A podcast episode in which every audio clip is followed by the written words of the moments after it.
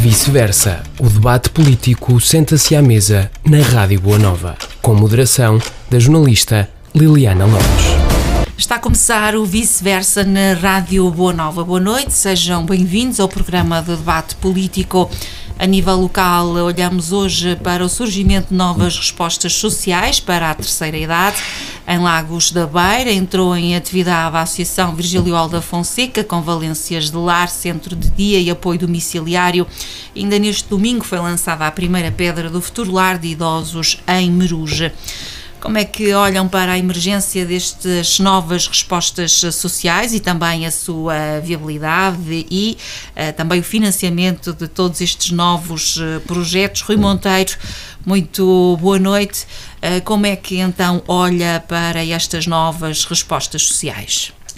Bem, então, boa noite Liliana, boa noite aos meus colegas de painel, boa noite aos ouvintes, um abraço caloroso e para todos e mais uma vez obrigado por nos estarem aqui a escutar durante um bocadinho.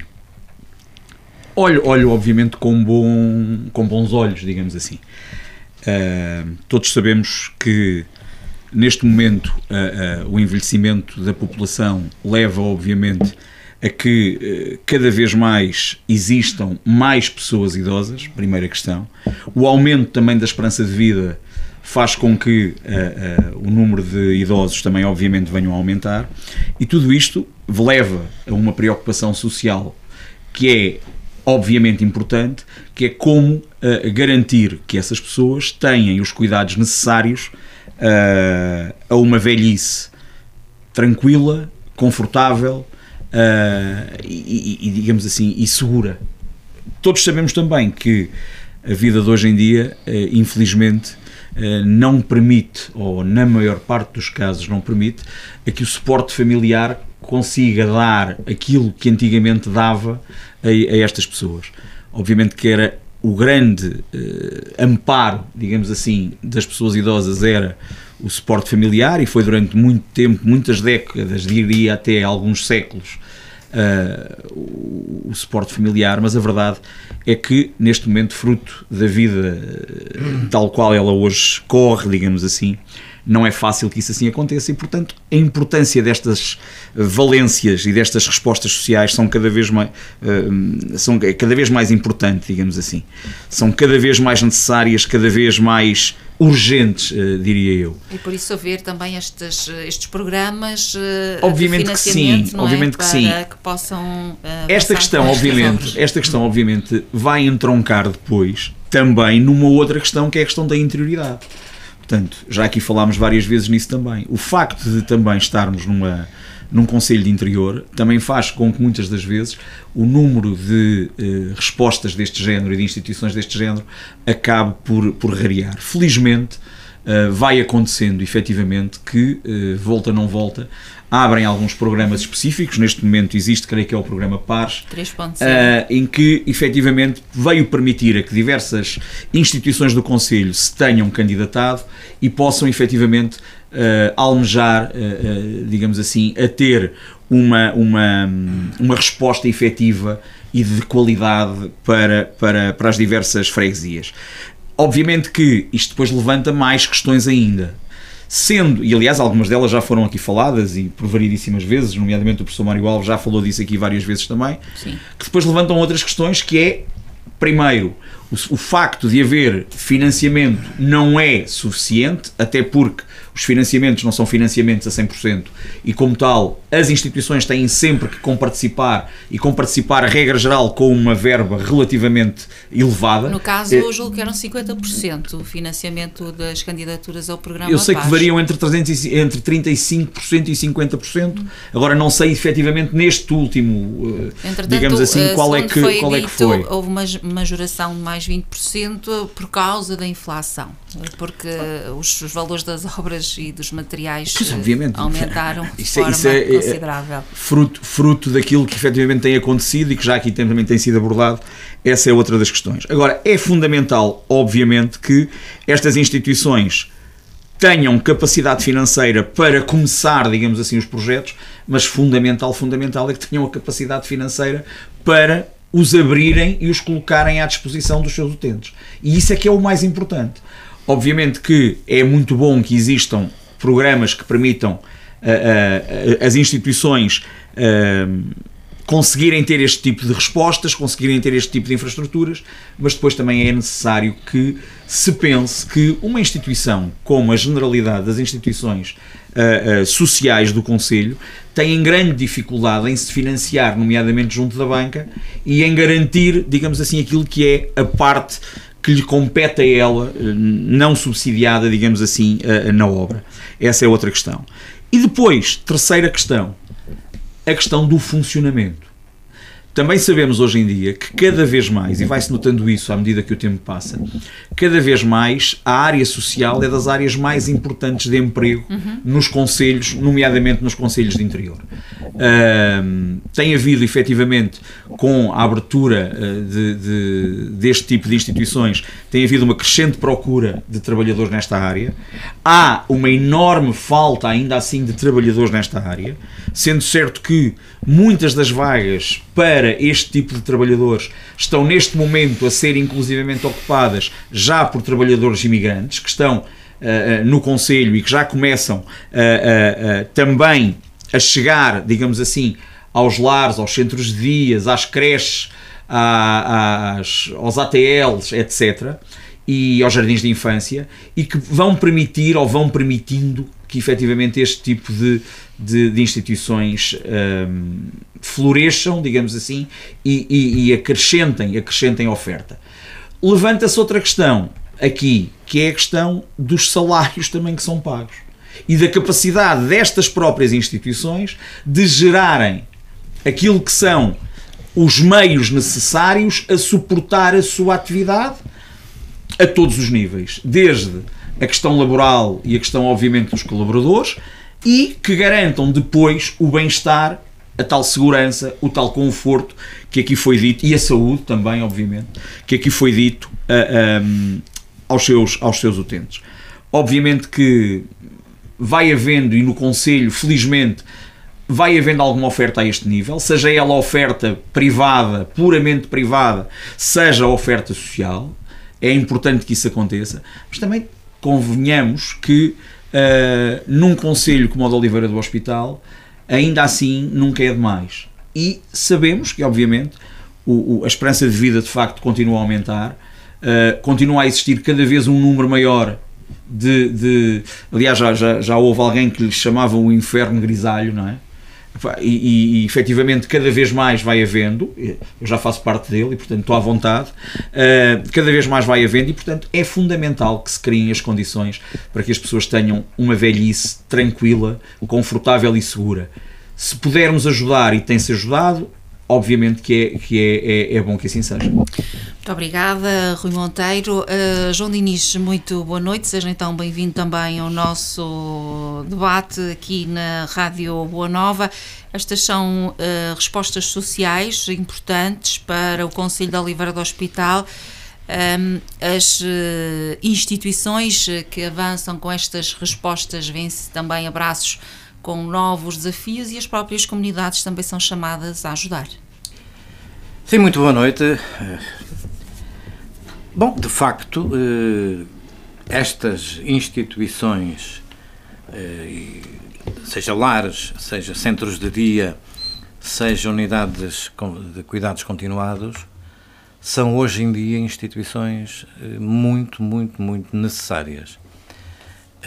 Desde logo e será, quanto a mim, o objetivo principal, em geral, o objetivo geral principal, que é garantir eh, condições de dignidade aos utentes. Aquela dignidade que há, até há 50 anos atrás não havia na velhice, eh, nos acamados, nas pessoas portadoras de deficiência. Aliás, pelo contrário. E, portanto, só tirar isso, esse pesadelo, da cabeça dos agora vivos eh, já não é pequena coisa. E, portanto, as pessoas encararem a possibilidade, a realidade, quando são idosos, ainda que saudáveis, mas é para evitar a solidão, porque a solidão não é boa mesmo quando se está saudável. Aliás, há situações em que é preferível nem sequer ter a noção de que se está sozinho. Uh, bom, portanto, são situações limite, mas situações muito reais e muito numerosas. Eu começava por endereçar as saudações e os parabéns às entidades e às pessoas que estão a promover mais estas duas novas uh, entidades e particularmente até a Associação Desenvolvimento Regional de Val do Cobral em Meruge, que já lançou a primeira pedra, naturalmente num projeto uh, com uma estreita colaboração das Misericórdias e, e que ontem até fizeram, assinalaram e creio que têm motivos para o fazer eh, o lançamento da primeira pedra lá do futuro lar em Merus. Eh, na minha freguesia, na União de Freguesias, já há um, já que já tem uns anos, e o próprio lar de, o lar de terceira idade ainda mais antigo é, tem 30 e tal anos. Portanto, eh, no nosso Conselho também tem havido uma evolução, o que é natural, a dinâmica, as coisas puxam para aí, tudo aponta para aí. Hoje, eh, eu lembro-me bem do meu pai, que nunca esteve, hum, não houve essa necessidade objetiva, nunca esteve num lar de idosos. Eh, e que se recusava terminantemente a essa possibilidade. E há, há pessoas que continuam, continuam é? Mas hoje, se eh, a maioria dos pais daqui a 30, 40 anos ou mais, quanto mais tempo demorar, melhor. Os filhos os quiserem pôr num lar, e eles virem dizer: Mas não quero, vais-me pôr num lar, meu filho. E ele então, e quando eu tinha 4 meses, não me meteu numa creche, dirá o filho. Portanto, hoje, do ponto de vista psicológico, até isso está a mudar, porque a realidade impõe-se. Doa mais ou doa menos, a realidade impõe-se. E, portanto, há que corresponder às necessidades que a realidade impõe. E precisamos mais. É evidente que põe-se aqui dois problemas. Quanto é que custa uhum. depois? E hoje, quem tem uma reforma de 400 euros, por si só, não paga nem metade do que lhe possa custar um lar. Com comida, pernoitar, etc. E, portanto, tem que haver, mesmo nas instituições particulares de solidariedade social ou de utilidade pública, tem que haver os chamados acordos com a Segurança Social em número suficiente e com prioridade. E com prioridade. Porque há pessoas que podem pagar 1.500 euros por mês. Ainda bem para elas que podem. E portanto, há outras que têm 400 euros de uma reforma e as famílias não podem corresponder com o diferencial. E portanto há necessidade de atender com muito cuidado estas pessoas. Essa é a primeira preocupação. Uma outra é também os salários das pessoas que trabalham em lares, em cuidados eh, contínuos, acamados, eh, com, até com crianças portadoras de deficiência, que é um trabalho muito exigente, que exige, além de, de força física, porque é preciso andar a puxar a pessoas pesadas, não raras vezes, para além da força física, exige uma uma resistência mental e, e até emocional muito grande e sujeitas permanentemente a um grande desgaste. Salário mínimo não paga a exigência deste trabalho e quanto melhor as pessoas forem pagas, tanto melhor estarão disponíveis, do ponto de vista até emocional e mental, para corresponderem às, às exigências desse trabalho. E a finalidade, que é garantir condições de dignidade aos idosos e às crianças e àqueles que necessitam de cuidados acamados particularmente, justifica que haja um melhor pagamento das pessoas, naturalmente que depois põe, está bem, mas a gente vai pagar mais, depois não temos dinheiro para lhes pagar. O que é verdade, mesmo nas instituições de solidariedade eh, social. E, portanto, aqui nada substitui a, a, o Estado, a segurança social, o subsídio público, a, a, construção de unidades deste tipo uh, públicas. Uhum. Eu creio que a Câmara Municipal de Oliveira do Hospital tem uma, ou teve, em Travanca de Lagos. Não sei. Já não sei exatamente como é que está a situação depois dos incêndios, se já foi reativada ou ainda não. Mas as creches, agora há uma lei que determina que tem que haver creches para as crianças e que os pais até estão, devem estar isentados de pagar a creche.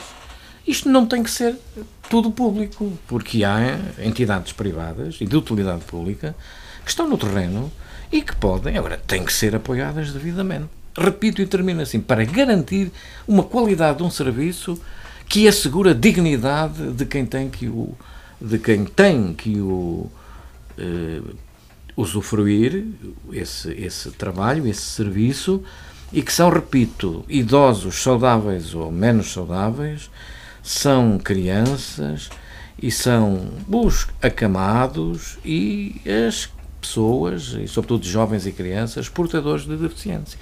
Muito bem, muito obrigada, João Diniz. Rafael eh, Dias, eh, representar o CDS-PP aqui no nosso programa.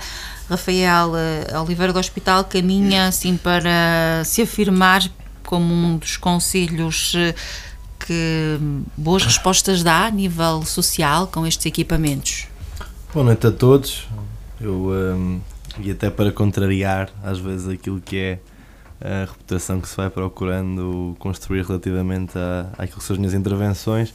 Nesta área creio que de facto não está tudo mal e, e até tenho aqui alguns exemplos que gostaria de dar e, e que acho que o Executivo tem trabalhado de alguma forma bem, eh, desde logo naquilo que é a sinalização dos casos sociais mais prementes, a estratégia local de habitação, mas eu gostava de destacar um projeto onde a Junta de Freguesia de São Jean também colaborou uh, com a Câmara Municipal, que é o projeto que foi coordenado, coordenado pelo Júlio Mendes, o CLDS, que foi um projeto uh, muito importante para aquilo que são as dinâmicas da, da terceira idade no nosso Conselho, de tirar as pessoas de casa, lhes dar atividade, de, de as levar a sair de, do seu meio de, de, de, de gerar experiências diferentes e eu nesse aspecto gostava também de... No caso até foi por via da Associação de Desenvolvimento Social e Cultural do Vale de Cobral, que era a entidade Sim, sim, mas creio é? que também uhum. com o apoio da Câmara Municipal. Sim, a entidade, a entidade promotora era o município, um, sim. Exatamente. Um, mas sim, todos, todos os assistentes eram aqui da, da parte norte do, do, do Conselho. Um, destacar também uma prática muito interessante que existe no nosso Conselho, Alvoco das Várzeas, que é o, o lar de Alvoco, que que tem uma dinâmica muito interessante com o jardim de infância e os vínculos intergeracionais que conseguem criar, tentando partilhar uh, e gerar experiências entre os mais idosos e os mais novos que estão no jardim de infância. Eu acho isso muito importante, uh, desde logo para essa consciência social que deve ser inculcada nas gentes mais novas e também de lembrar uh, as gentes mais velhas que de facto não, não estão sozinhas, não estão esquecidas e que fazem parte de de uma comunidade. Isso é muito importante uh, e há várias ideias que se podiam pôr uh, em prática, nomeadamente algumas, como é o caso das hortas comunitárias. Nós sabemos bem do vínculo que as gerações mais velhas têm com a agricultura, sobretudo a agricultura subsistência, todas elas tinham o seu quinhão de terra, todas elas faziam a sua agricultura, e também sabemos a pouca ligação ou nenhuma que as gerações mais novas têm com a terra. Seria também um bom exemplo uh, de dar essa renovada utilidade a estas pessoas mais, eh, mais acamadas. Uh, há também uh, um projeto a nível nacional que talvez pudesse fazer sentido em Oliveira do Hospital, que é um projeto de partilha habitacional uh, entre jovens universitários e os mais idosos, e no caso aqui há a junção de duas lacunas, que é a pressão habitacional, que se vai fazendo sentir, e se faz também sentir dentro da cidade de Oliveira do Hospital, e aquilo que é a solidão muitas vezes destas pessoas, porque estas pessoas, uh, ao contrário do que se possa pensar, e creio que todos nós aqui sabemos disso, grande parte delas não quer sair das suas casas, quer manter a sua autonomia até o mais tarde possível. Uh, e era importante que se pudessem dar estes sinais. Depois eu termino uh, com aquilo que também parece importante, e aqui parece-me que é a parte claramente mais negativa, e nós já uh, aflorámos como âmago de discussão, portanto vou só referir do ponto de vista lateral, que é a questão do acesso à saúde. E aí creio que, de facto, Oliveira do Hospital está francamente mal, porque, eh, como o Rui Monteiro disse bem, com aquilo que é a esperança média de vida aumentar e com aquilo que é também Uh, o envelhecimento demográfico que se tem feito sentir, sobretudo no interior do país, o acesso à saúde é fundamental e as extensões de saúde são fundamentais. A rede de cuidados primários para o bem-estar destas pessoas ser assegurado é eh, verdadeiramente imprescindível uh, para que não hajam desenvolvimentos patológicos que depois possam redundar, infelizmente, em alguns casos, de vermos pessoas idosas a falecerem sozinhas nas suas casas. Mas no caso das instituições, normalmente há uma equipa de profissionais a prestar esse tipo Temos a, de... temos a é? unidade móvel de, da Fundação, eh, da, da FAD, mas eh, é composta por enfermeiros e eh, aquilo que faz é a medição de tensão, diabetes e a renovação de prescrições, ou seja, aquilo que, se, que é o cuidado primário por excelência de um médico de família, de, de análise e de,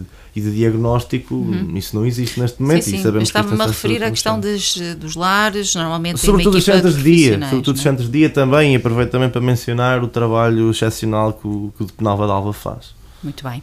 Eh, Avançamos então no debate para ouvirmos eh, o professor Mário Alves acerca desta temática. A Oliveira está no caminho certo no que, no que respeita então à criação de mais e melhores respostas sociais. Boa noite, Liliana. Boa noite aqui aos meus colegas de painel. Boa noite a todos os nossos ouvintes. Hum, Eu começaria esta minha intervenção por dizer o seguinte: nós eh, esperamos que o próximo governo possa alterar este paradigma, porque estar a, fa- a- fazer um financiamento de uma obra que custa 4 ou 5 milhões em 50% é convidar as associações a não fazer nada. E isto não é descabido. E não Sim, sim, é. houve, houve é- instituições que E não é, e não é descabido. cancelaram e- depois as e não- candidaturas. Ora, aí está. E não é descabido dizer isto porquê? Porque reabriram o processo para candidaturas agora por mais um mês, por aquilo que eu percebi. O que significa o quê? Isso que a Liliana disse, ou seja, que houve instituições que se candidataram, mas dada a baixa percentagem de comparticipação, aliás, eu já falei aqui nisso num outro programa qualquer, Já.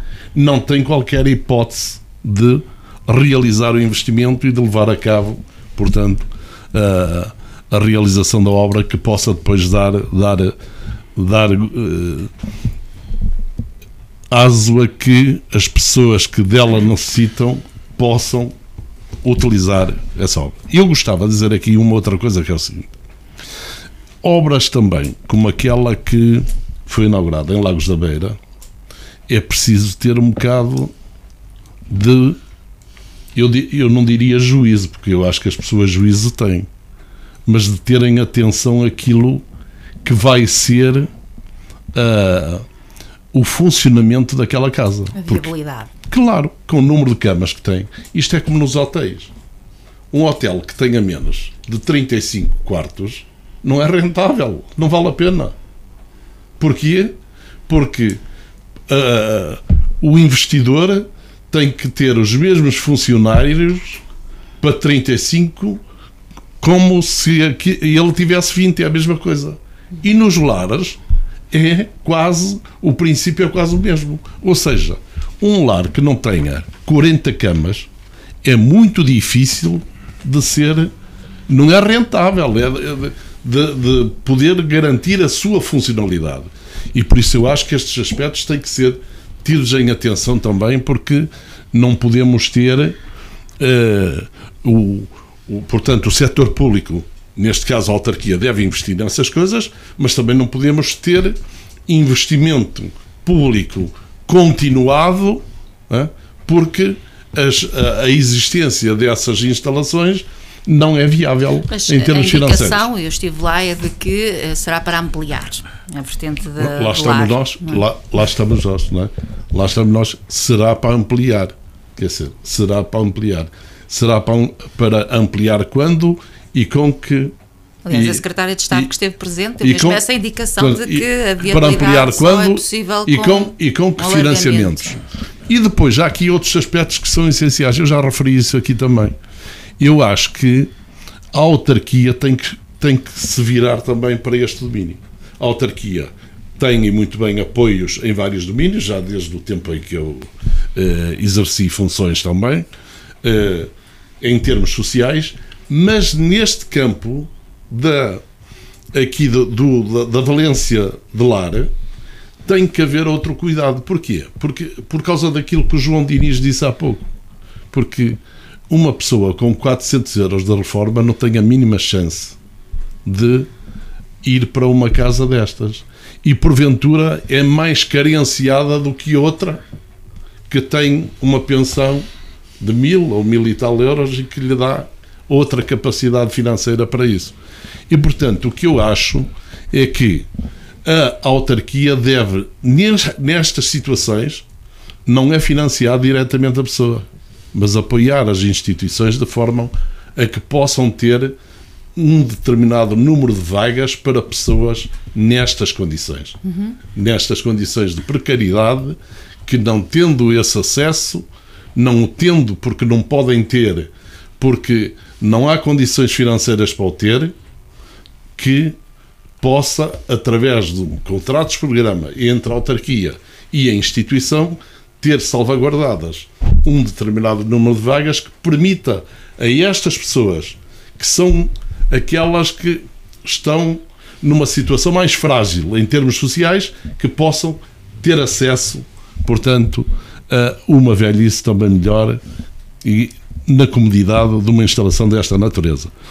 Por isso, eu gostava de dizer isto. E uma outra coisa que eu acho que está a falhar é que quando o governo aprova uma candidatura desta natureza, como vamos ao caso da, do, da Associação do Vale de Cobral, o Governo, ao aprovar a candidatura e essa candidatura a ser viabilizada, a ser concretizada, deveria de imediato dar uma indicação do número de contratos sociais que vão existir para aquela casa.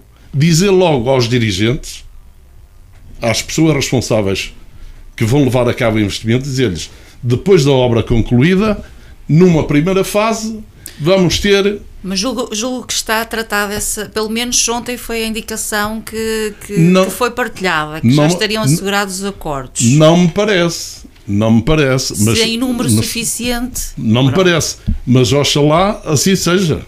Uhum. Se assim for, é um princípio que eu considero que é fundamental para dizer também aos, aos responsáveis de que, depois concretizada a obra, há garantia por parte da Segurança Social de X contratos para uh, a admissão de utentes.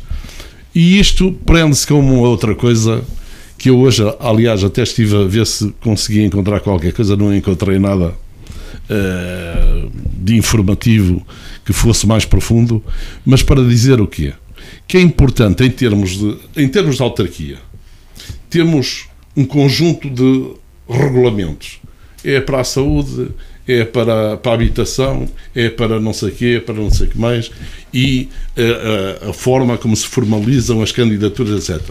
Ou seja, reunir isso num, num regulamento que possa ser o mais abrangente possível, desde a casa digna, dessas, de tudo isso, num regulamento o mais abrangente possível, de forma a que se possa facilitar também ao nível das candidaturas, ou seja, candidaturas de forma mais simplificada, porque eu acho que nós temos, continuamos a ter no nosso país sistemas demasiado burocratizados para aceder uh, aos apoios. E acho que a autarquia, uma vez que o Estado já descentralizou para as autarquias o que é trabalho. Eh, verbas, não sei se disponibilizou aquelas que serão necessárias para pagar aos trabalhadores que vão ter esse, eh, que vão estar, eh, portanto, alocados a esse tipo de serviço. Também a, a Câmara, de alguma forma, poder aqui ter um, um processo de abertura para com as juntas de freguesia, porque os presidentes da junta conhecem a sua população. Uhum. E conhecendo a sua população, eu acho que às vezes há inquéritos que se fazem, há coisas que o técnico vai lá e nem conhece a pessoa, não sei. Não quer dizer com isto que depois não seja uh, que o técnico não faça o acompanhamento. Mas numa primeira fase, eu acho que os presidentes da junta aí podem ter também um papel importante nessa matéria. Uh, e com isto queria, queria dizer que, eh, relativamente à, às transferências do setor social, estão bem aí. Estão bem aí. a segurança social devia dar alguma autonomia às autarquias para poder definir IPSS e instituições com quem pudessem ser eh, aumentados o, o número de, de lugares, de, de, os contratos a existir, etc. Porque isto está tudo sempre na mão da Segurança Social. Quer dizer, está tudo sempre na mão da Segurança Social. Ou seja, a autarquia tem o trabalho, mas depois a decisão, nunca a autarquia tem qualquer papel na decisão. E eu acho que isto é um princípio errado. Se nós estamos a transferir competências, temos que transferir competências em todos os domínios. Se amanhã uma autarquia, por qualquer razão, não se está não está, não, não está a, a, orientar esse compromisso dentro daquilo que foi assumido, então retire-se consequências disso. Mas numa primeira fase temos que confiar. Se não confiamos, se continuamos a dizer, ok, vocês têm trabalho para fazer, mas quem decide somos nós, não saímos deste Não é justo. Rui Monteiro tinha-me dado conta. Só uma pequena, só uma pequena, uma pequena chega e há pouco o professor Mário Alves falava aqui desta questão do maior ou menor envolvimento da autarquia nestas, nesta situação. Bem, e há pouco também o João, o João Diniz falava na, em Travanca de Lagos e no, no, no lar de Travanca de Lagos que funcionou durante algum tempo sobre a égide do município. Obviamente que hoje em dia há um quadro legal, legal ao qual a, eh, a, a Câmara Municipal não, não se pode furtar. Oh, oh Rui Monteiro, deixa-me já agora só para, é na linha do que está a dizer, dizer que uh, a IPSS de, de, de, Travanca é criada porque a Segurança Social, comigo ainda na Câmara, notifica à Câmara que nós não podíamos Exato. estar, não podíamos ter contratos celebrados com a Segurança Social naquele domínio. E por seja isso é... no domínio da velhice, seja no domínio da primeira infância. Exatamente, claro. exatamente. Pronto, e a grande questão é esta: a grande questão é que existe um quadro legal que impede as autarquias de serem eles próprios promotores ou detentores deste tipo de estabelecimentos. E isto obriga, obviamente, a que haja uma, uma necessidade da criação de entidades ou a adaptação de entidades já existentes que possam elas próprias promover este tipo de instituições e este tipo de estabelecimentos. Obviamente que a autarquia aqui, e, e neste caso a Câmara Municipal em, em Oliveira do Hospital, faz, comparticipa e ajuda dentro, obviamente, do quadro legal que existe, em diversas das situações, desde logo financiando quando é possível Uh, uh, por exemplo, manutenção de instalações, uh, a execução de projetos e de candidaturas, por exemplo, também a, Câmara Municipal comparticipa nesta situação e muitas vezes disponibilizando técnicos da própria autarquia às instituições para que possam fazer este tipo de candidaturas e esse tipo de projetos inclusivamente às vezes alguns, apontos, alguns apoios pontuais que sejam necessários. Agora, não podemos esquecer que estamos dentro de um quadro legal. Existe legislação sobre esta questão que não pode, obviamente, ser infringida, sob pena de haver consequências não apenas para as instituições, mas também para, uh, para o próprio município. E, portanto, esta é, é, é, a grande questão. A Câmara Municipal tem um papel fundamental, obviamente que tem, e terá que ter sempre, exatamente nisto e há pouco também o professor Mário Alves e todos os, os, os colegas daqui já disseram isso. Primeiro, no levantamento das situações, na procura das necessidades.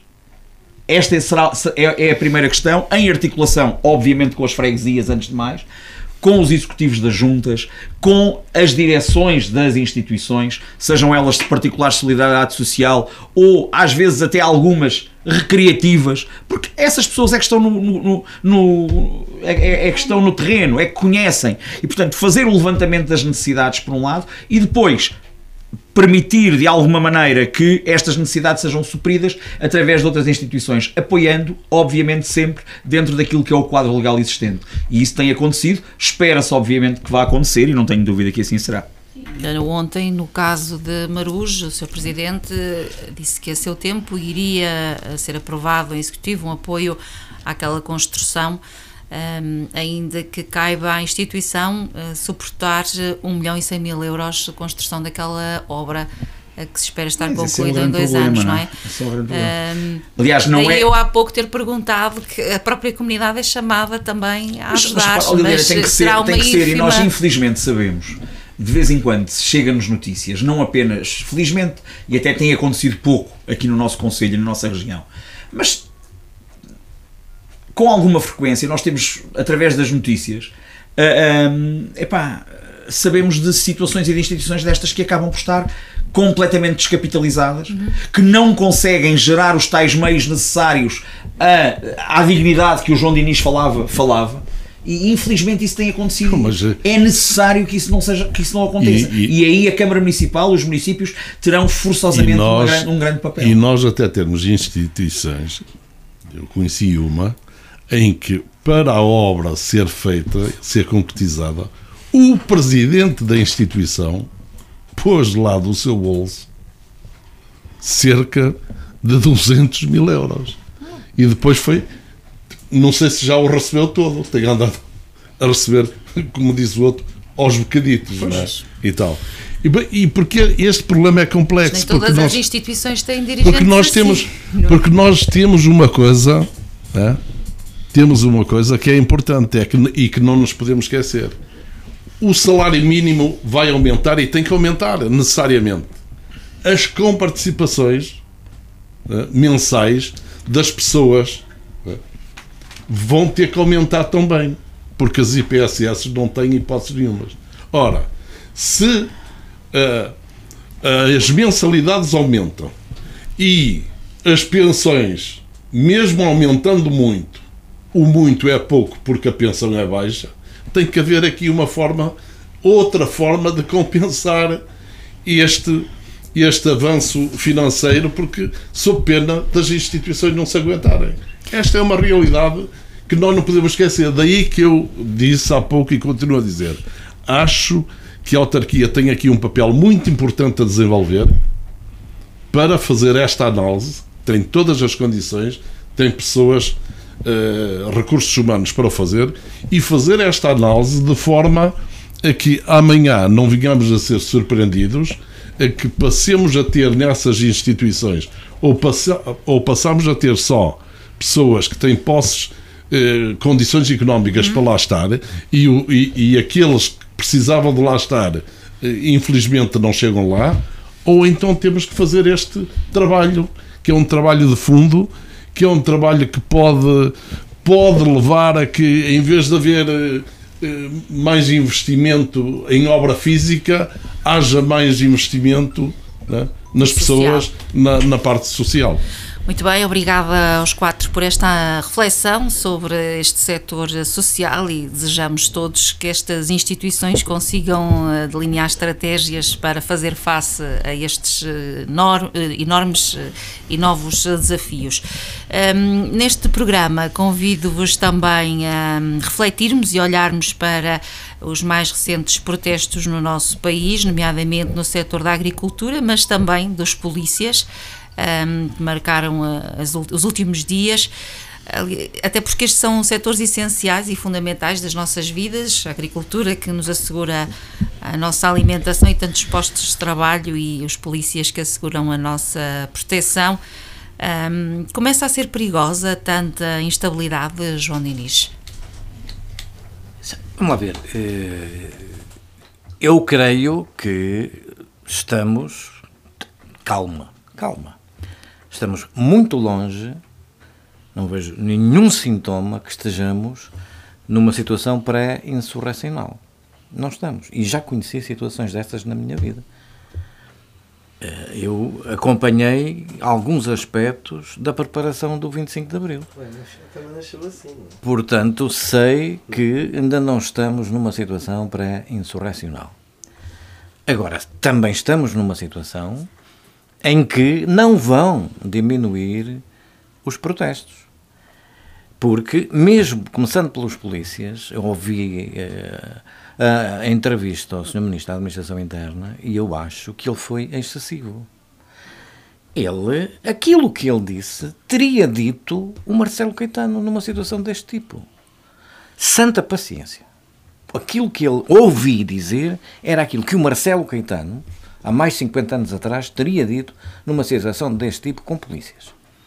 Quando ele vem à mesa, é preciso saber acompanhar, e ele, de alguma maneira vem dizer uma coisa que a gente sabe que já existe, que é eh, os serviços de informação estarem particularmente infiltrados nestes movimentos.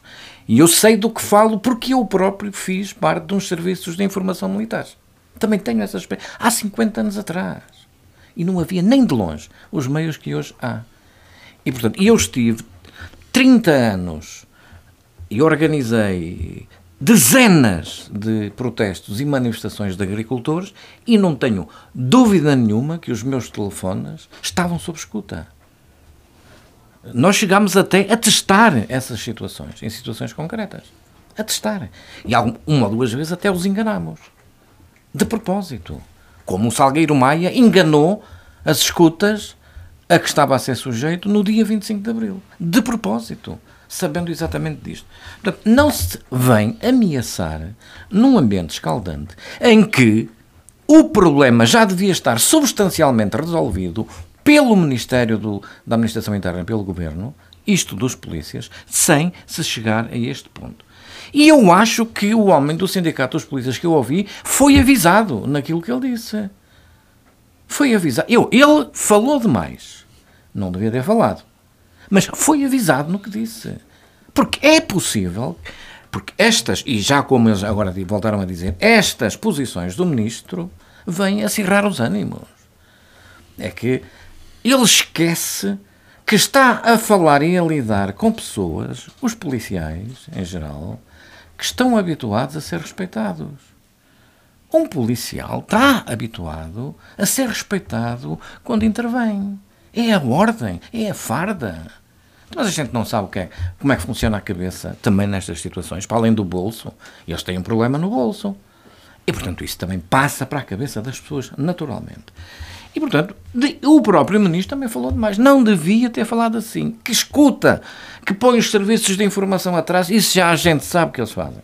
E não venham cá contar histórias, porque quem vier com a estátua de que não está a aldrabar, seja quem for, seja Presidente da República, seja Primeiro-Ministro, seja Ministro da Administração Interna. Quem vier dizer que estes movimentos não estão sobre vigilância permanente, incluindo os principais promotores, está a mentir. Eh, e, portanto, é o que está a acontecer. Mas é preciso ter calma. Isto é uma situação que aconselha muita calma. Nervos daço, como o António Costa já disse uma vez atrás nervos dados, que isto não está para brincar. Uhum. passando aos agricultores, eu já disse e repito, eu sou provavelmente, neste momento em Portugal, a pessoa que participou em mais protestos e que organizou diretamente, quer no trabalho preparatório na secretária, quer no terreno, quer no contacto com os agricultores, dezenas e dezenas, de norte a sul do país. Umas maiores, outras mais pequenas, umas mais tensas, outras menos tensas, Pá, já uma ou duas vezes estivemos debaixo de cargas policiais. Como é que agora olha para estas? Oh, primeiro, as razões são justas. Uhum. São justas. Eu estive a falar ainda agora com uma agricultora que das ajudas que ele contava receber, e portanto a que tinha direito à partida, cortaram-lhe 18 mil euros. E ele não é propriamente um agrário. É uma pessoa que trabalha 20 hectares, às vezes depois muda, faz mais e tal, em regadio, e portanto Agora, 18 mil euros numa porrada assim com aquilo que eu estava a contar para pagar as dívidas ao banco, os juros, para pagar os, os, ah, as sementes, para pagar os tratamentos, para pagar o gasóleo. Pá, é uma pancada brutal. E, portanto, deix, deixar chegar a este ponto. E foram avisados, do ponto de vista da CNA, e eu ainda sou dirigente da CNA, embora não esteja todos os dias como já estive, mas ainda sou dirigente na CNA, eles deixaram chegar isto porque quiseram foram avisados a tempo e. Isto não se faz, não se pode ir ao bolso das pessoas e cortar-lhe a expectativa daquilo que contavam a receber. E, portanto, tiveram na rua, como nunca aconteceu desde o 25 de Abril, e antes também não, seguramente. Mas do que eu me lembro, nunca houve, ao mesmo tempo, tanto protesto em tanto lugar com a determinação que se demonstrou. Nós, nós que não, e depois, o problema da comunicação social, das televisões, é outro problema. Puxou. O pessoal foi espicaçado pelo que foi vendo na França Exato. e não só. Eh, olha, ainda hoje os agricultores espanhóis estão do outro lado da fronteira em Vila Formoso. Portanto, foram para lá hoje. E eh, ainda hoje saíram agricultores na região do Oeste. E dia 7, a CNAI e as suas filiadas ali em Vila Real vão promover mais uma manifestação. E porquê? Porque, do, do nosso ponto de vista da CNA, agora, eles vieram fazer aquilo que deviam ter evitado. Basicamente, isto pouco, é quase nada, as promessas 500 milhões. Porquê é que a Ministra e o Ministro das Finanças vêm para a televisão na véspera anunciar 500 milhões de euros? É uma coisa, uma tática repetidíssima ao longo dos anos. É, por um lado, para manipular a opinião pública. Quem está a ver a televisão e a ouvir as notícias em Lisboa, no Porto, nas grandes Não cidades, compreende os protestos do dia Dizem, seguinte. então, Vão receber 500 milhões e ainda se queixam. Então ando aqui à rasca para pagar as contas da luz e, e da saúde. E estes gajos recebem. Quer dizer, se fôssemos a somar e a serem verdade essas inverdades que os governantes repetem sistematicamente nestas ocasiões, cada agricultor já tinha no bolso pelo menos um milhão de euros. Estava, era ali no Estoril, no, no casino, em vez de andar em cima do trator, de sol a sol. Portanto, é preciso calma. As- os protestos vão continuar e nós dizemos uma coisa muito simples, opa, que é eh, ver para querer. E, pelo menos, reponham rapidamente aquilo que tiraram, que deixaram de pagar aos agricultores e que eles já contavam. E se têm ouvido, nomeadamente a CNAM, nas propostas que foi fazendo em relação à política agrícola comum, e depois agora este aspecto, este colete de forças à volta, que é a política agrícola comum, mas hoje saíram outra vez, e ontem, agricultores na Alemanha. Na Grécia, um pouco por todo lado, na Espanha, um pouco por todo lado, os agricultores estão em protesto contra esta política agrícola comum. Não é contra outra coisa. E em França, que é La France, E o Monsieur, President Macron, já veio dizer duas coisas. Atenção, isso do acordo com a América Latina, o chamado Mercosul, para os produtos agrícolas, cuidado, vamos suspender isso, temos que cuidar. E também já com as importações da Ucrânia. A Ucrânia ainda não está na União Europeia e já está a enxergar isto. É evidente que é preciso solidariedade, opá, ninguém se põe fora disso. Mas o problema é que é solidariedade sempre à custa dos mesmos. Sempre à custa dos mesmos. E, portanto, é preciso calma e é preciso, sobretudo, resolver os problemas. Agora, eu termino dizendo assim: eu estou convencido de que o governo são mestres na propaganda que o governo vai pagar as ajudas que não pagou, vai pagá-las antes de 10 de março. Mas para isso é preciso ver, que- ver para querer. É preciso o preto no branco e, sobretudo, o dinheiro na conta dos agricultores, o dinheiro que lhe é devido. E depois. Mas, que, mas tudo se para, até porque têm, ao contrário do que se diz por aí, mesmo em relação aos polícias, têm margem financeira para isso, só não pagam se, se não quiserem. Não venham cá com a treta da União Europeia que tem que autorizar. Isso é tudo treta, tudo treta. De um dia para o outro podem dar a ordem de pagamento. Rafael, eh, acerca deste tema, como é que também olhou para estes protestos de agricultores, dos eh, polícias? Eh, Qual é a sua opinião? Eu diria que isto era um tema para debate completo. São duas áreas completamente diferentes, todas elas merecedoras da melhor atenção, mas eu tentarei ser sucinto. Relativamente à questão dos agricultores, é uma questão com cabelos brancos, porque eh, lembramos-nos perfeitamente, ou quem não se lembra, como é o meu caso, estudou daquilo que foram as governações de Mário Soares e de Cavaco Silva, quanto àquilo que é o profundo desrespeito ao setor primário no nosso país e daquilo que foi a política, e é a política agrícola comum, lembramos-nos daquilo que são as cotas leiteiras, as cotas de pesca, lembramos-nos daquilo que são eh, as dificuldades do, do setor primário para com as grandes superfícies e a força negocial que as grandes superfícies têm e a incapacidade do poder político de se conseguir esbater essa, esse braço de ferro e essa força draconiana de- das grandes superfícies. Uh, mas não só. Uh, neste caso em específico, uh, envolvem outras latitudes, nomeadamente a questão da política comercial. E uh, as pessoas, por norma, não se lembram disto, mas Portugal, sendo membro da União Europeia, por exemplo, não tem autonomia quanto à sua política comercial e, portanto, está sujeito àquilo que a Comissão, que a- Comissão Europeia, que não é eleita diretamente, decide relativamente a estes temas. Uh, Falou-se do, do acordo do Mercosul, há outro neste momento de maior gravidade, que é o acordo com Marrocos. Eh, e que não- quando nós temos uma construção que, aí, sobretudo propalada e protegida na altura pela governação de Charles de Gaulle em França, o do mercado interno, para proteger justamente aquilo que são os agricultores europeus e aquilo que são as condições de salubridade de produção e, eh, e as condições de dignidade dos trabalhadores. Nós vemos esta União Europeia neoliberal a fazer acordos com estes países que eh, minam por completo a dignidade deste setor, não é só em Portugal, é também em Espanha, como a gente estava a falar e bem, de resto, isto começa tudo, eh, nas últimas semanas, eh, na Alemanha e depois para a França e depois tende-se para o resto dos países. E depois queixamos daquilo que é a ascensão da direita radical e, e do papão da extrema-direita. Uh, e o Jano também tocou aqui num ponto importante.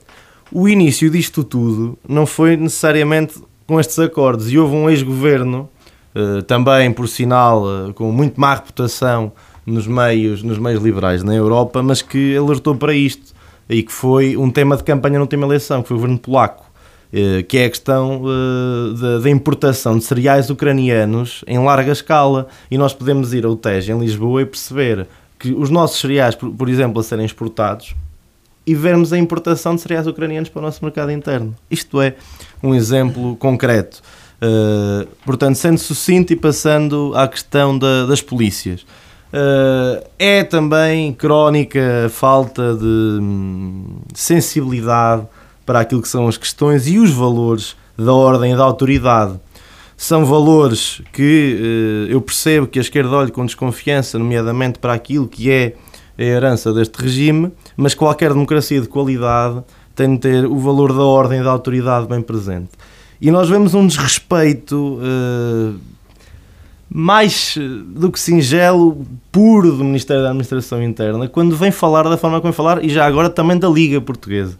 O, comunicado da Liga Portuguesa, para mim, é ainda mais vil e cretino do que, do que a comunicação do Ministério da Administração Interna. Mas o comunicado do Ministério da Administração Interna e as declarações do Ministro são também bem reveladoras daquilo que a esquerda acha que são as forças de segurança, que são meros bonecos ou pós-mandados para servir os seus interesses, e não são.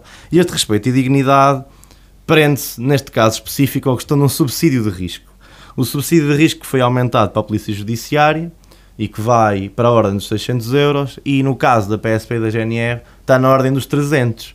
E nós, depois, eh, não nos lembramos daquilo que é o risco que um polícia comete, por exemplo, a entrar num bairro 1 de Maio em Lisboa, que acaba por ser quase uma zona não governamental no nosso país, ou nesse, todos esses bairros problemáticos, ou no bairro da, da Basteleira no Porto, ou ainda daquilo que são as quadras.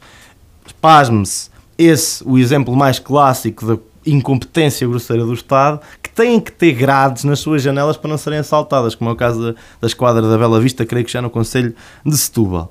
Uh, e depois há também uh, consubstanciação prática daquilo que é a desvalorização desta carreira, que é as constantes vagas por preencher nas nossas Forças Armadas e nas nossas Forças de Segurança.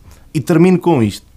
Uh, houve o famoso caso do Garnano, uh, e conheço, de resto tenho na família quem, quem esteja nas Forças de Segurança e sei perfeitamente como funciona, nomeadamente a mais básica instrumentalização do polícia e desrespeito por aquilo que é o serviço que ele, que ele, que ele presta, que é ele não ter sequer direito à sua legítima defesa.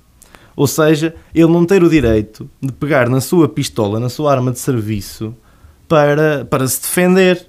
E por isso é que nós vemos os casos que vemos uh, de suicídios nas forças de segurança, que já agora é o setor do nosso país com uma taxa de suicídios mais elevada de todos do setor público, e é por isso que vemos uh, esses, esses constantes problemas uh, com cada um desses polícias, e, há, e, e, houve casos específicos aqui no, no Conselho ao lado de Ceia, nomeadamente no, no, no bairro problemático de São Romão, em que o polícia, por não conseguir, ou melhor, por não ter autorização uh, do, seu, do seu empregador, que é o Estado, de pegar na sua arma de serviço, teve que ser teve, teve que primeiro levar o tiro para depois poder pegar na sua arma. Isto é um outro exemplo uh, prático, real e local daquilo que é o constante desrespeito pelas Forças Armadas e, e com isto termino. Professor Mário Alves, acerca deste assunto, estes protestos uh, dos agricultores e também dos polícias, qual é a sua opinião? Começando pelos polícias, eu compreendo perfeitamente a luta dos, dos polícias e a justa reivindicação que é feita relativamente ao, ao subsídio eh, e o seu desfazamento eh, e o seu desfazamento quanto, quanto à questão da, da polícia judiciária. Percebo isso perfeitamente.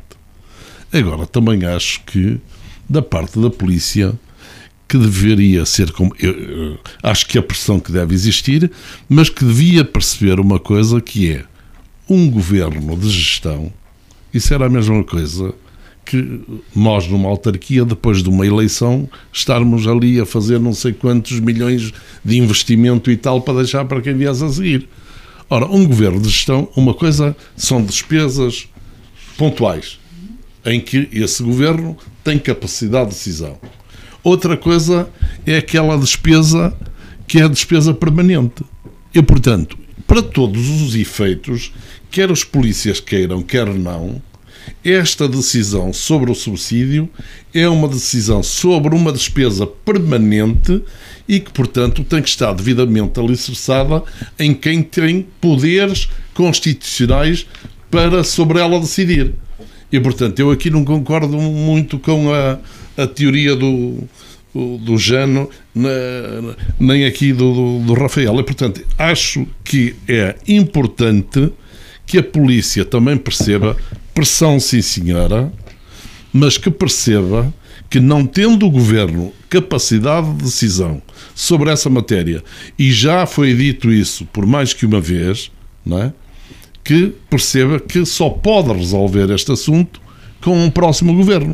E por isso os sindicatos já reuniram com o, o secretário-geral do Partido Socialista, já reuniram com o presidente do Partido Social Democrata, já reuniram com todas as forças políticas, já ouviram de todas essas forças políticas o que lhes foi dito sobre essa matéria e, portanto, das duas, uma.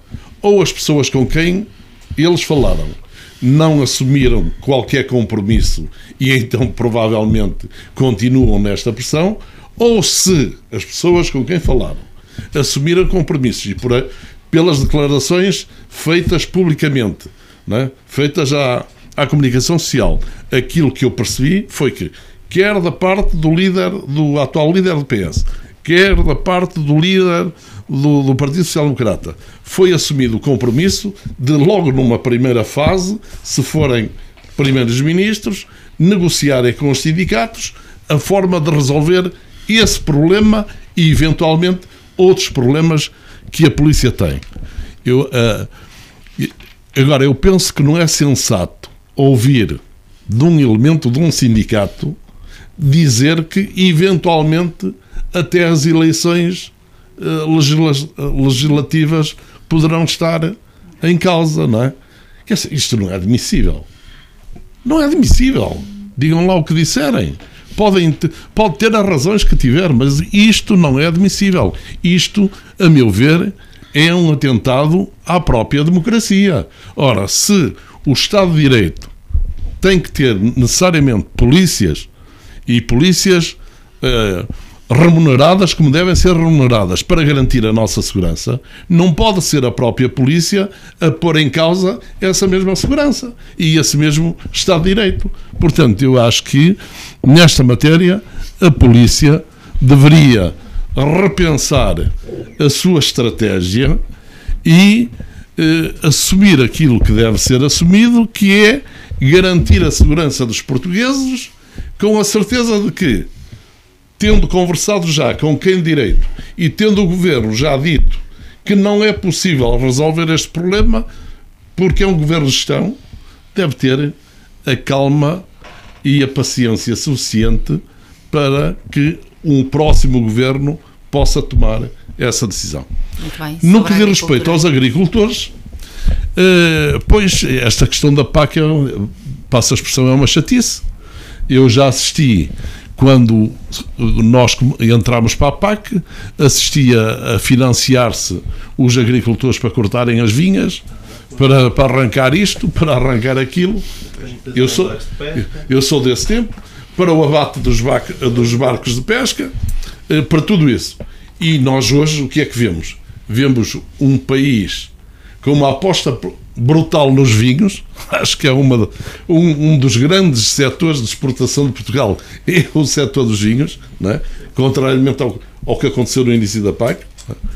e vejo muitas outras situações. Agora, há uma coisa que é verdade, e eu aí acho que o Jano tem toda a razão. Nós não, não podemos criar uma expectativa, seja a quem for, seja na, na agricultura, seja em que, em que setor for, não podemos criar uma expectativa e depois cortarmos o mal pela raiz quando a pessoa está à espera já assumiu compromissos em cargos, eh, portanto, tendo em consideração aquilo que era aquela expectativa. O que nós devemos fazer é assumir os compromissos em pleno e assumi-los atempadamente. Não podem os agricultores andar sempre a reivindicar que não recebem o subsídio de gasóleo ou que não recebem o subsídio eh, para isto ou para aquilo. O governo, como pessoa de bem, como pessoa de bem, o Estado, como pessoa de bem, deve pagar a tempo e horas aos seus fornecedores, aos agricultores, a, qualquer outro fornecedor do Estado. Isso é meio caminho andado para termos uma sociedade também mais limpa. Hoje fala-se muito da limpeza, não é?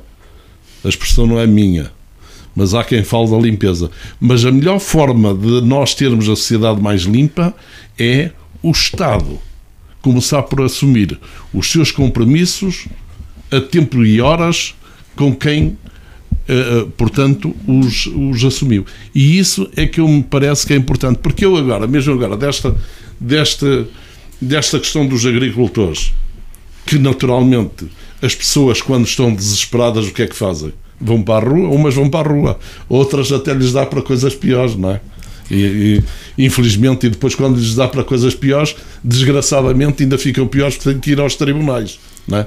E portanto, os agricultores naturalmente vieram para a rua, vieram para a rua e bem, exigir aquilo que é, que é seu por direito, e aquilo que eu percebi foi que o Estado anunciou 500 milhões, mas 440 já tinha assumido há não sei quanto tempo. Só 60 milhões é que são novos. Os tais 60 milhões para a cobertura dos tais financiamentos agora por causa das, da, da, da agricultura biológica e, portanto, de, de, desses fatores de, produção. de produção.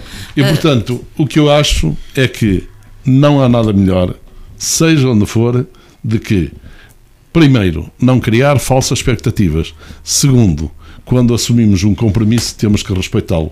Seja o Estado, sejamos nós em termos individuais. Se assumimos o compromisso, temos que respeitá-lo. Eu nunca me esqueço.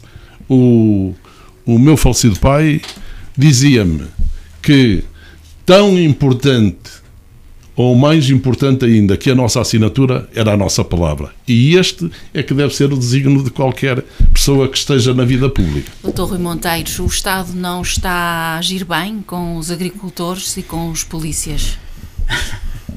Isso é uma pergunta curiosa. O Estado não está a agir bem.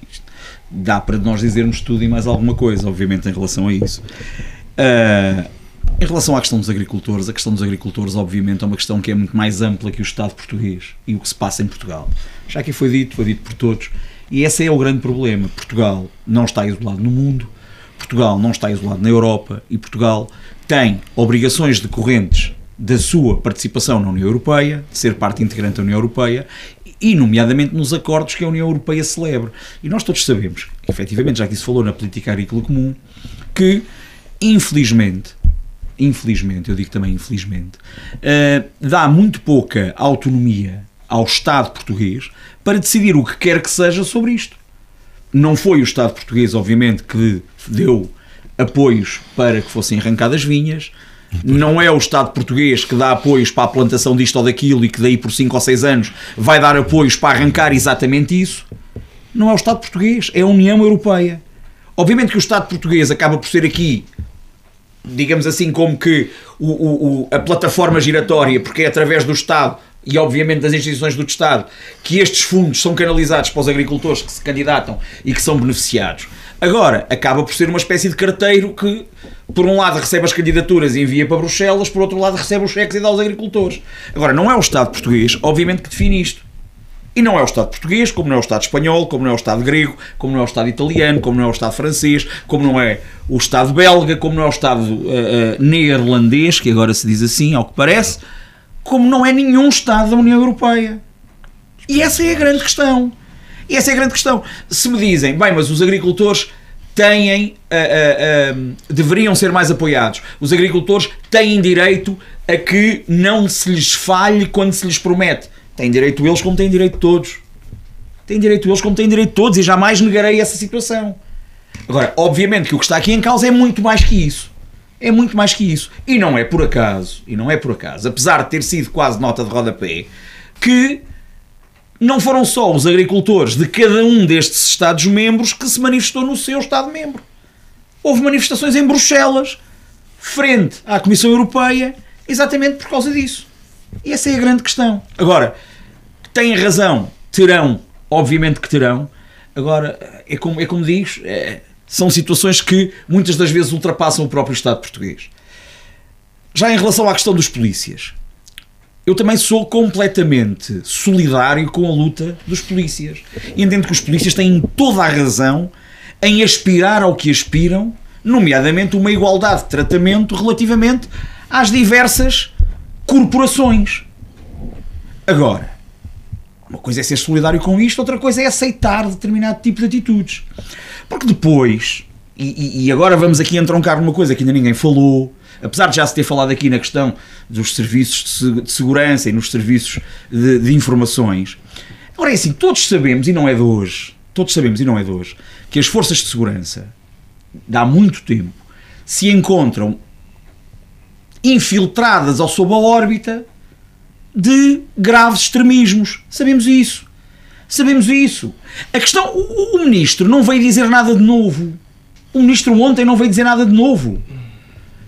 Como também sabemos que há uma demagogia incrível, por exemplo, quando se ouve alguém, eu ouvi, não sei se é de sindicalista ou não, mas ouvi alguém após a, a, a, a reunião do Ministro da Administração Interna com as FIAs ontem na, na, no Terreiro do Passo, houve alguém dizer é, é muito triste que seja um jogo de futebol que desencadeia isto, mas, mas é um jogo de futebol que desencadeia isto. Estamos a brincar. O que desencadeia tudo isto são umas declarações que eu não sei se foram ingênuas, não acredito. Não acredito que tenham sido ingênuas. Mas umas declarações de um sindicalista que, perante as câmaras da televisão, vem de alguma maneira dizer: Oh, meus amigos, hoje foi um joguinho de futebol.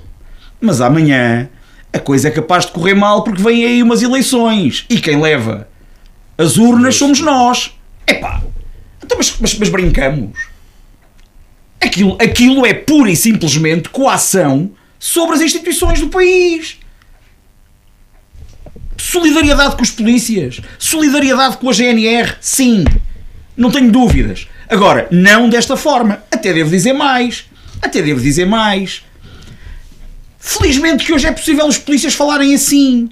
Felizmente que hoje é possível os polícias levantarem a voz, levantarem a voz para melhoria das condições de segurança. Tempos houve em que isso não era assim, até durante a democracia. Até durante a democracia. Hoje em dia é possível. Agora, é possível dentro de um quadro legal. E, meus amigos, vamos à questão dos futebols.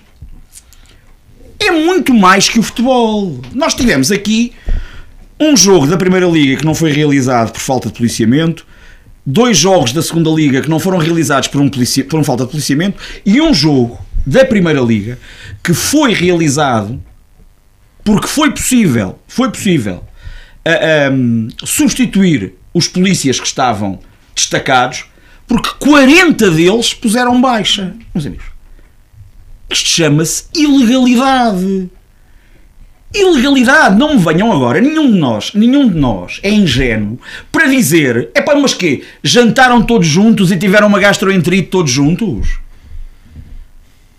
Foram todos a correr pedir baixa médica porquê?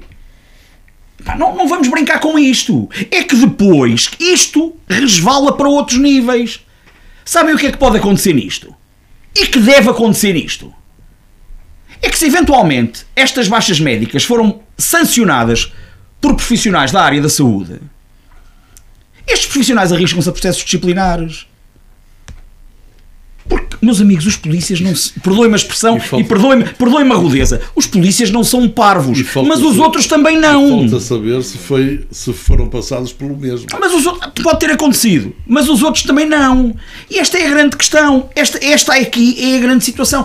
Respeito pelo sindicalismo, sim. Respeito pelas legítimas aspirações, seja das autoridades policiais, seja de qualquer outro setor profissional que lhe esteja a ser negado ou que veja ser negado ou que se, ou que se sinta ou que se sinta diferenciado negativamente em relação a outros, sim. Agora, não podemos compactuar com claras coações e mais, com situações, não pode ser um sindicalista ou um ativista da PSP ou da GNR que pode determinar, tal qual como foi dito por esse senhor na, na, na, na aos microfones da televisão, que possa determinar se o Primeiro-Ministro continua em funções ou não, Não é culpa continua em funções ou não, porque não sabe se vai haver eleições. Muito Isso bem. é um abuso, é uma subversão da democracia que esse senhor e os colegas servem, servem e, e- e é a razão única da sua existência enquanto entidade profissional. Muito obrigada pelo vossa, pela vossa opinião. Hoje, exce- excepcionalmente, olhamos ainda para um outro tema eh, que ehm, vimos das eleições nos Açores. Ehm, perguntava apenas eh, uma opinião muito eh, ligeira a cada um e começo pelo Rafael. Eh, Rafael, ehm, que leitura política é possível fazer ao resultado eh, eleitoral eh, nos Açores? Eh, Eu acho que é uma vitória clara da Aliança Democrática e uma derrota em toda a linha do Partido Socialista. Eh, convém dizer que o Partido Socialista não perdeu uma eleição nos Açores desde os anos 90, 92, 92. Há 32 anos. É uma derrota clara. Eh, o Partido Socialista perde votos, perde mandatos e é uma vitória expressiva da atual eh, solução governativa. Isso Isto parece agora dá, dá força às eleições do dia 10 de março? Eh, eu, eu eh, deixe-me primeiro fazer uma, uma abordagem holística, mas, mas eu, em resposta sucinta a essa pergunta, diria, diria que não, mais ou menos, mas mais não do que sim. Eh, creio que é uma vitória clara. Creio, contudo, que ainda assim não se pode escamotear que a força política que mais cresceu foi o Chega, não foi a Aliança Democrática, eh, e que eh, parece-me evidente eh, e incontornável que se a direita quiser governar, vai ter que falar com o Chega e vai ter de deixar-se desta lógica sensaborona e que, como eu já disse aqui em programas passados, nunca resultou em qualquer outro país, que é de cordão sanitário. Ou então temos uma lógica que é a lógica que normalmente acontece em regimes falhados, que é eh, a junção de todo o centro e a junção de todos os partidos da governabilidade, não salve-se quem puder, porque quem manda aqui somos nós, este é o nosso feudo e aqui mais ninguém pode entrar. Uh, isto é a principal conclusão. Quanto a essa pergunta, uh, dizer-lhe o seguinte: é uma eleição que é sempre regional.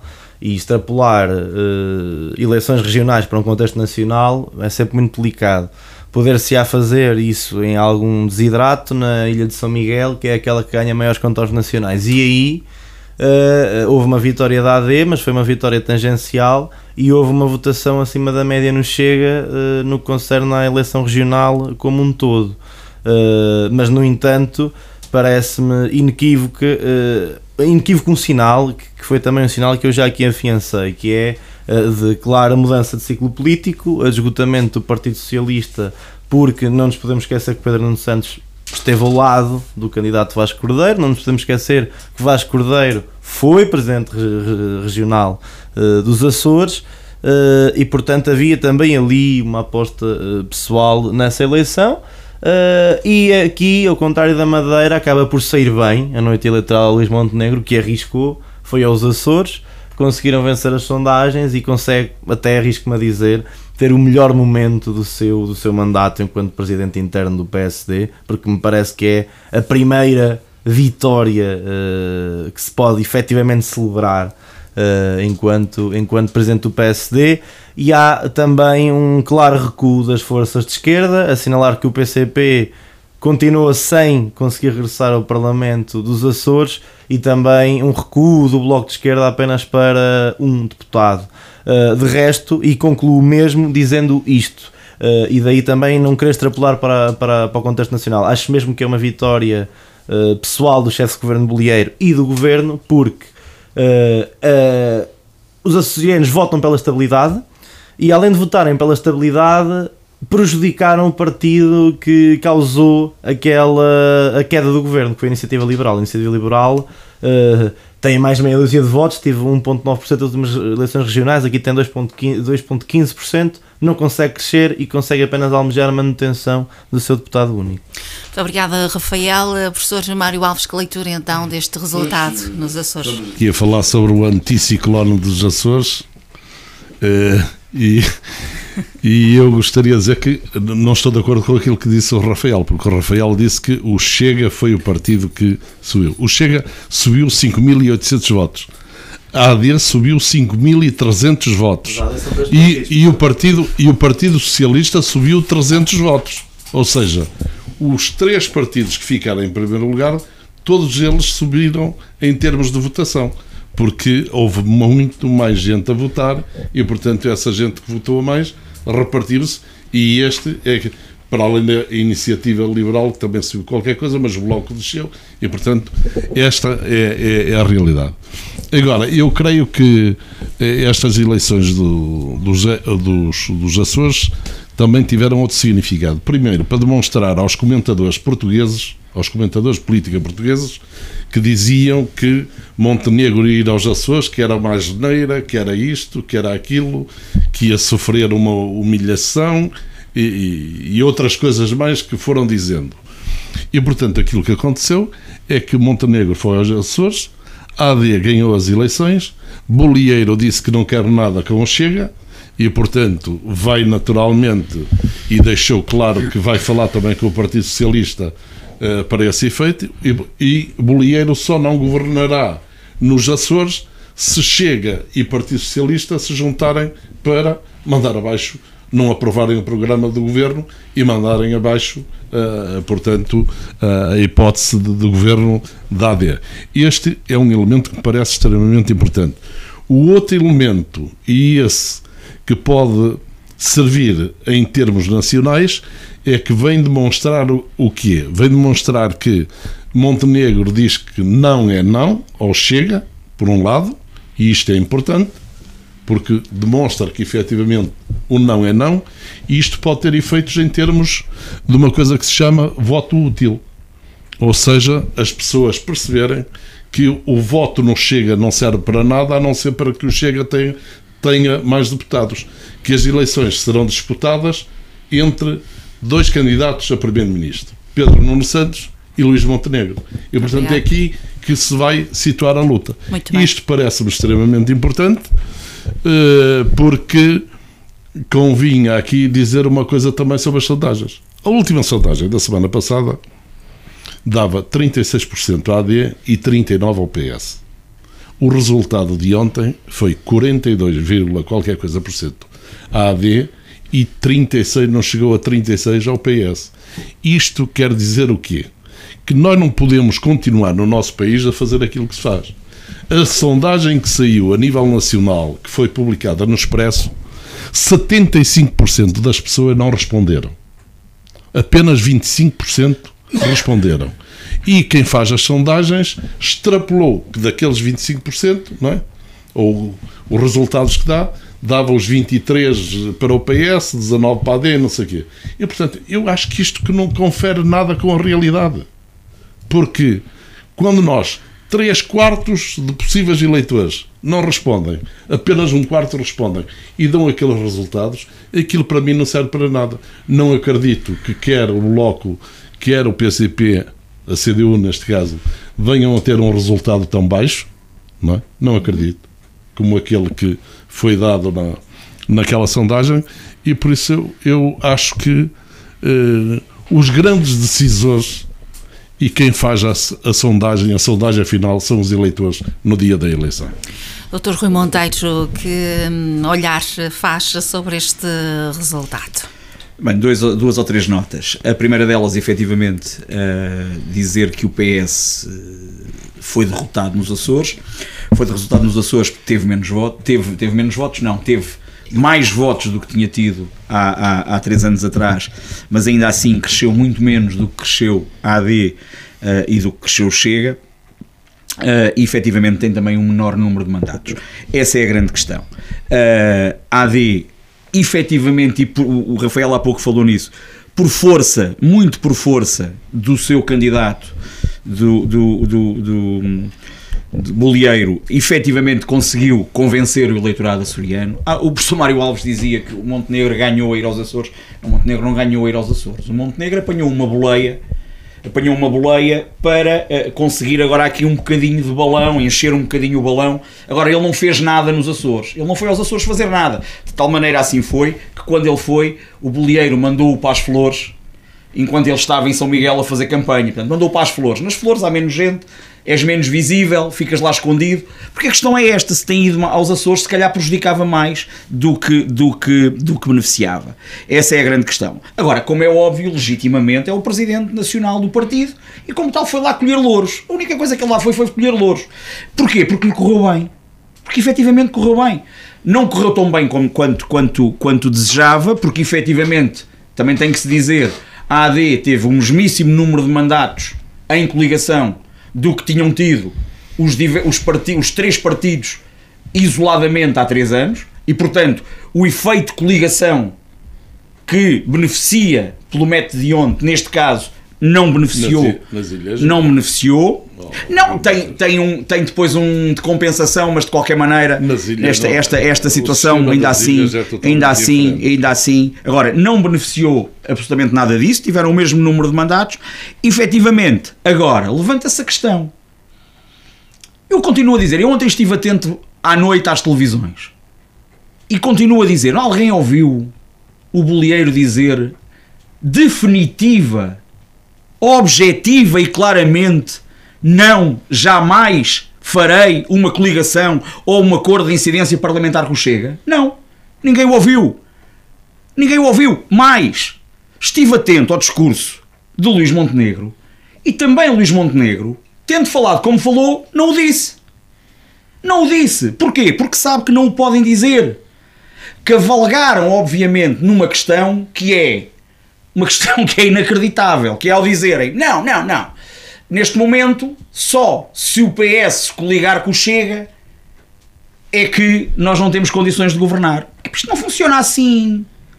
O PS não tem que se coligar com ninguém, o PS tem que tomar a posição que entende que deve tomar, ponto. Se o Chega toma a dele, são posições que não são de coligação.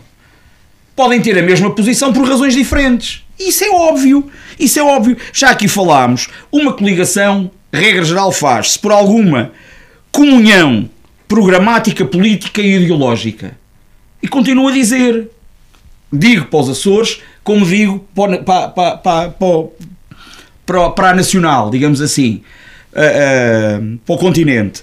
Não há comunhão programática, política e ideológica entre os diversos elementos da AD. Não existe não existe. E portanto vamos ver o que é que vai acontecer. Eu ainda não vi, ainda não vi e ainda não tenho por assumido que efetivamente não haja uma intervenção ou, ou, ou, uma influência do Chega no governo, no governo, no governo dos Açores. Essa, essa é a grande questão. Agora, há uma coisa que tem que se fazer. Obviamente não se pode ignorar o Chega, porque há pouco dizemos aqui, o professor Mário Alves dizia, não, o Chega não foi, o, não foi quem cresceu mais. É claro que foi quem cresceu mais. É que crescer 5 mil votos quando se tem 45 mil é uma coisa. Crescer 5.800 votos quando se tinham 5 mil é outra coisa. Cresceu para mais do dobro. E isto, obviamente, que levanta questões. Levanta questões. Uh, devem estar atentos, os políticos, nomeadamente os políticos nacionais, devem estar atentos, porque isto faz, alguma, obviamente, pensar. Agora, continuo a dizer o que é que isto vai trazer, digamos assim, para o continente? Pois não sei. Estamos a falar aqui, estamos a falar aqui efetivamente de uma eleição regional em que mais uma vez digo e reforço, o professor Mário Alves não vai gostar outra vez, mas eu digo, em que as figuras, há uma coisa que, que assumo. Pedro Nuno Santos esteve a fazer campanha nos Açores e Pedro Nuno Santos claramente não pode dizer que esta derrota também não é dele. Digo isso com toda a clareza. Mas também digo com toda a clareza que, independentemente de ter estado nos Açores quando esteve, Luís Montenegro não pode dizer que esta vitória também é dele. Esta vitória é do presidente, do presidente, uh, uh, ou melhor, do, do, do, do, futuro presidente, digo eu, da, da, da, da, autonomia açoriana. Não é de Luís Montenegro. Da mesma maneira que Pedro Nuno Santos não pode sacudir a derrota do PS e dele próprio, porque se envolveu diretamente na campanha, Montenegro não pode assumir que a figura dele, digamos assim, influenciou o que quer que fosse nos Açores, porque com toda a franqueza, basta estarmos atentos para perceber que não influenciou nada. João Diniz, é possível tirar hum, algumas uh, ilações daquilo que possa vir a acontecer uh, no continente? Bem, é, começar por dizer que estas eleições foram para o Parlamento Regional dos Açores e, como já ouvi dizer hoje alguém, eh, um vasto oceano separa os Açores do continente. Eh, no, nas, nestas eleições, a CDU ficou aquém dos seus objetivos, e isso é um facto, mas também subiu a votação e até ficou a 84 votos de ter voltado a eleger um deputado para a Assembleia Regional dos Açores. Isto prova que todos os votos contam nos Açores ainda mais, devido ao sistema eleitoral de lá. Mas nisto é preciso ter em conta o seguinte: quem faz estes resultados não é o Montenegro, não é o Bolieiro, não é o Nuno dos Santos, quem faz isto é, são as televisões. E eu fui acompanhando os noticiários das principais televisões e não vi a campanha da CDU na televisão. Via sistematicamente o mesmo. Era Bolieiro, era o do PS, já nem sei como é que se chama, e era o André Ventura que andou lá uma semana. E, portanto, o resto não havia. Mesmo o Bloco de Esquerda não havia. E, portanto, quem. E isto no quadro que também trabalha para construir resultados, que são as sondagens. São meios de influenciar e de meter na cabeça das pessoas o sentido de voto independentemente de programas, independente de programas eleitorais, disto ou daquilo. As pessoas sabem, porque sentem isso no bolso, as dificuldades da vida e estão muito sujeitas àquilo que vêm na televisão, sobretudo. Na televisão, sobretudo. Hoje os jornais contam muito menos que há 30 anos atrás. Embora contem. Eh, e, portanto, mesmo na noite das eleições, é ver quem é que está a fazer comentários nas televisões é ver quem são os comentadores residentes nas televisões a falar de política. E portanto, está aqui o cerne destas eleições. O que não quer dizer que a gente não tenha que trabalhar no regime, no sistema e travar a batalha. Mas é muito difícil, é muito difícil. É, opa, nós, é, para aqui a CDU, nós vamos à luta, vamos à luta e temos que falar com as pessoas. Porque nada substitui, o, eu tenho insistido nisto, o contacto direto com as pessoas.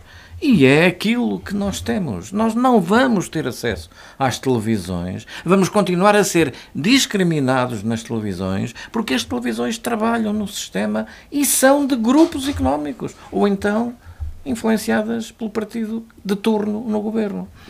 Eh, para cá, eh, a CDU vai ficar acima dos números que dão nas projeções e nestas sondagens. Elas agora vão ser anunciadas ainda mais sistematicamente. Portanto, vão trabalhar para o voto útil de um lado e do outro. Recordo-me que há dois anos atrás as últimas sondagens davam um empate técnico entre o PS e o PSD. O empate técnico, a diferença depois, na votação, foi 11% na diferença na votação. Mas construíram o caminho do voto útil. Ainda em relação aos Açores, eh, eu vou ver no que aquilo vai desenvolver, porque aquilo que o homem do Chega disse, e foi clarinho, é que só indo para o governo. E não disse que não iria para o governo com o Partido Socialista. Ele não disse isso, como ninguém do PS disse isso. Não, nós em circunstância alguma vamos com o Chega PS? Sim, nós não ouvi. Nós em Mas isso é impossível, João. Porquê? Matematicamente é impossível. Porquê? Não, não. Os votos do PS com dá os 30. votos dá 30. Dá 30. E então? E então? E depois? Não, 30 não, dá 28. Uh, há uma coisa... Há uma coisa... São 5, 20... Não, são 23. 23, 23 e 5, 28. 28. 28. Mas, e depois? O BE, e depois para onde, é, e para onde é que vai o IEL e para onde é que vai o PAN e não sei o quê? Oh, oh. Não, não é líquido. E é malta depois que não fico muito surpreendida. Porque dos irrevogáveis estou eu farto ao longo destes anos mas, todos. Mas, oh, João, há uma coisa, agora só uma coisa. Agora, é isto não invalida aquilo que deve, aquilo que é preciso é gerar alternativas. Há gerar, al- e o que ele disse é que se- só vai para o governo. E o do PSD Não. diz assim: não, cedo Não. a chantagem. Não, o vice, o vice do Chega O disse Ventura, claramente. Não, não, Ventura. mas Mas quem vice- manda o no vice- Chega é o Ventura. O vice do Chega diz: nunca na vida o Chega se associará ao PS. O Chega, Foi o que ele disse, O Chega fará aquilo que o Ventura disser.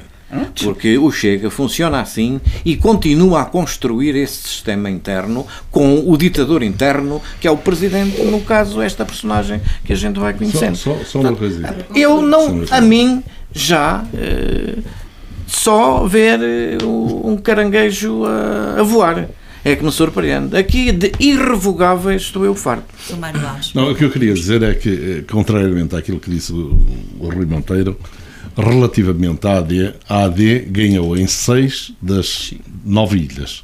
Ganhou em 103 Não, 106 de 150 e... 106 de 155 freguesias e ganhou em 13 de 19 conselhos. Portanto, eu acho que a vitória é uma vitória inequívoca Mas não há dúvida, isso não há dúvida, isso não há dúvida. Portanto, se fizermos a comparação Não com as últimas eleições, Mas, vemos mas, que mas, efetivamente pessoal, problema- não, isso não há é dúvida, mas há uma coisa O curiosa. problema é que isto não é um jogo de futebol, é um Claro. jogo de basquete que termina quando, quando termina o jogo. Não, e depois quando tem são outra- contados os golos ou os pontos. Isto agora é que vai começar. Mas, o, mas o, a, a- a questão em relação a isso, é, é- não há dúvida, e eu jamais negaria isso, de que efetivamente a AD teve uma vitória eh, expressiva nestas eleições. Teve uma vitória, aliás, uma vitória desde 1996 que o PS não perdia umas eleições nos Açores. E, portanto, é, é, é significativo. Agora, há uma coisa que também não se pode retirar. Não se pode retirar aquilo que retiraram quer o presidente ou candidato a presidente do governo regional, quer o próprio Luís Montenegro. Quer dizer que foi uma vitória expressiva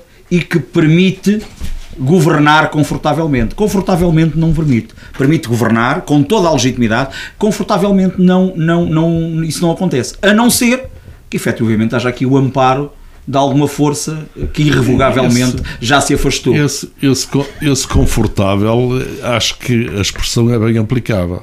E eu vou, eu vou, eu vou dizer o Temos porquê. de terminar. tá E eu vou bem? dizer porquê. Porque se Bolieiro não conseguir governar, havendo eleições outra vez, ele ganha com maioria absoluta.